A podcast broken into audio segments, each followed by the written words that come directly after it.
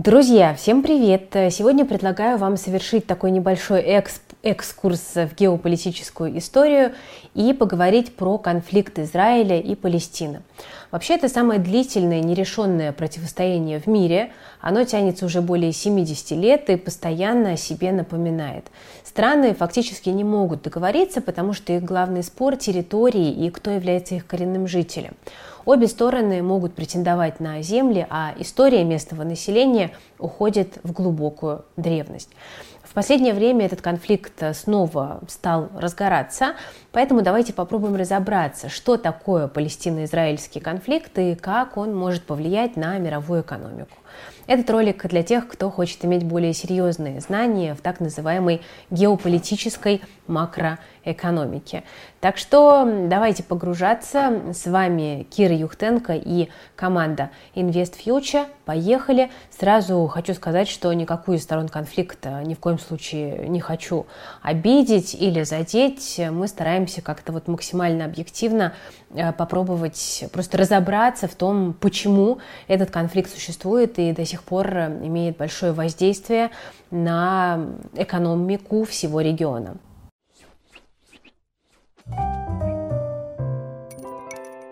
Вообще, чтобы понять разногласия Израиля и Палестины, давайте посмотрим на ключевые события, которые к этому привели, тем более, что споры о территориях заходят на сотни лет назад в историю. Первая важная для нас отсечка – это 1947 год.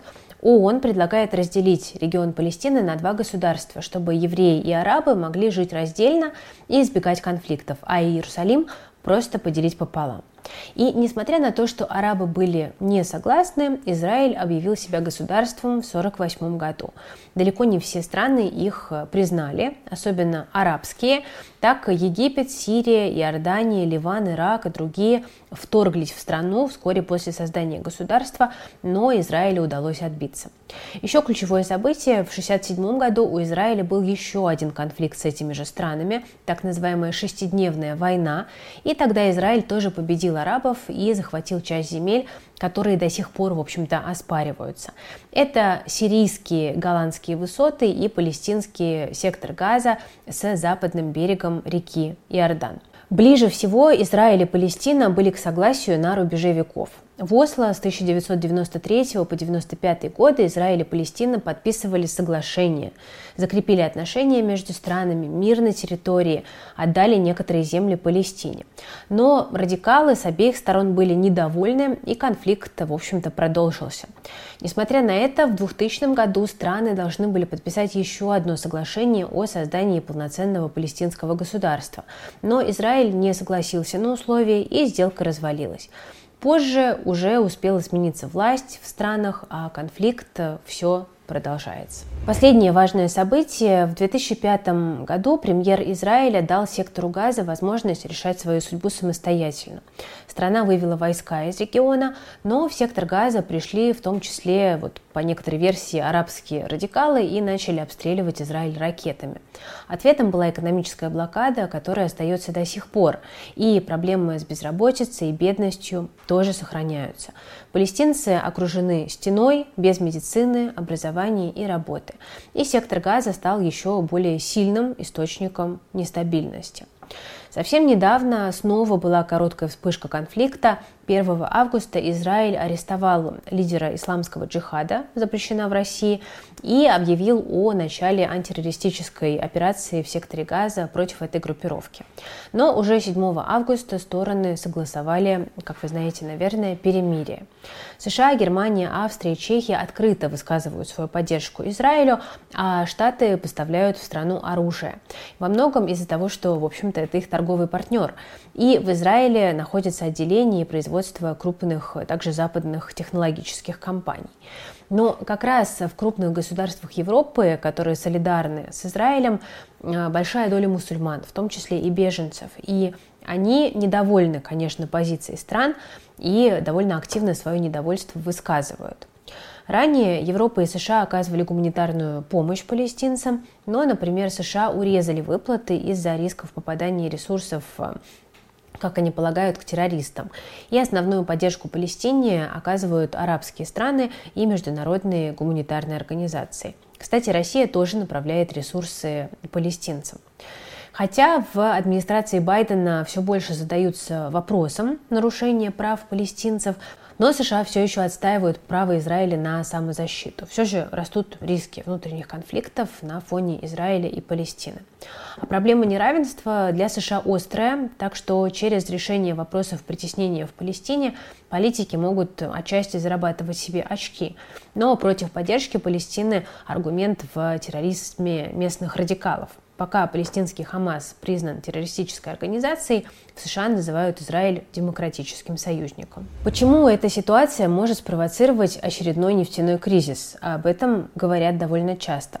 Дело в том, что эти споры беспокоят арабов не только в Палестине. Нефтяные государства вроде Саудовской Аравии и Ирана реагируют на развитие конфликта.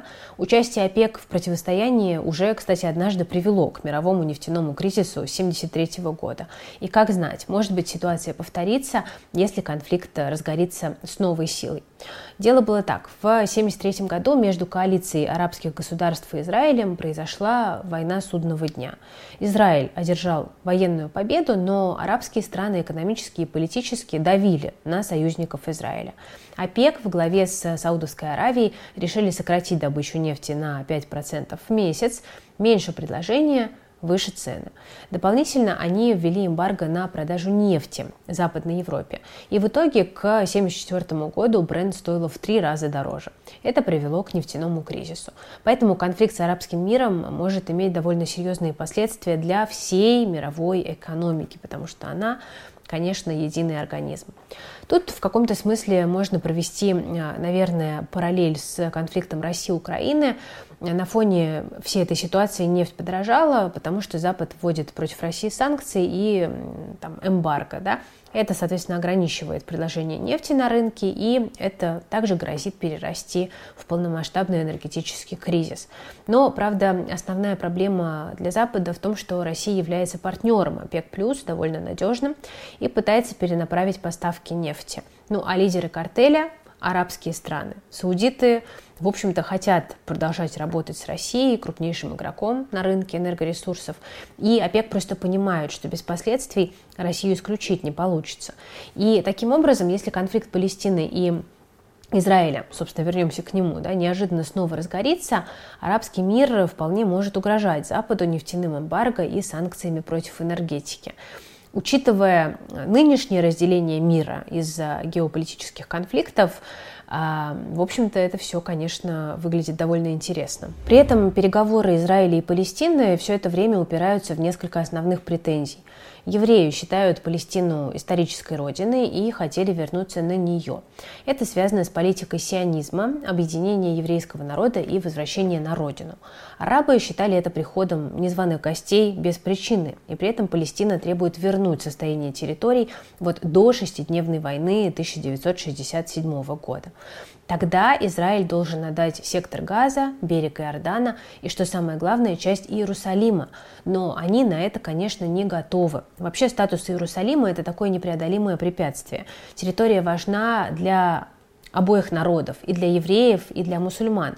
Но Израиль объявил город своей неделимой столицей в 80-м году, на что может повлиять развитие конфликта сейчас. У Израиля большой технологический сектор и даже есть аналог Кремниевой долины Силикон-Вади. Вообще в стране самая большая концентрация технологических стартапов и патентов в мире. И электроника – главный их экспорт. На втором месте располагаются драгоценности, если быть точнее, то алмазы. При этом главный покупатель Соединенные Штаты Америки. Так что очередной конфликт между Израилем и Палестиной может грозить поставкам для IT-гигантам по типу Intel или Amazon. Ну а мировой рынок алмазов может ощутить снижение предложения. Дефицит торгового баланса Израиля, кстати, сильно растет с 2020 года, хотя шекель достаточно устойчив к доллару именно во многом благодаря взаимоотношениям Израиля и США. А вот госдолг Израиля к ВВП около 70%. И если на фоне ужесточения конфликта капитал из страны побежит, а облигации будут продавать, то деньги будет привлекать сложнее. и обеспечивать текущий долг тоже будет сложнее. Так что могут начаться здесь долговые проблемы, хотя сейчас рейтинг от Moody's, например, хороший А1. Также Израиль связан с противостоянием шиитов и суннитов, а это прямо затрагивает Иран, который настроен против Израиля. И пока одни западные страны поддерживают Израиль, другие Иран, согласование ядерной сделки здесь тоже может э, срываться.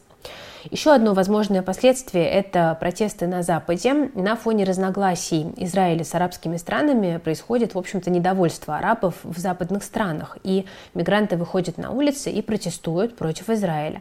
Ну, а если палестинцам будет все тяжелее жить в конфликте с Израилем, то поток мигрантов на Запад может увеличиться. И, соответственно, это все тоже будет провоцировать некие волны недовольств.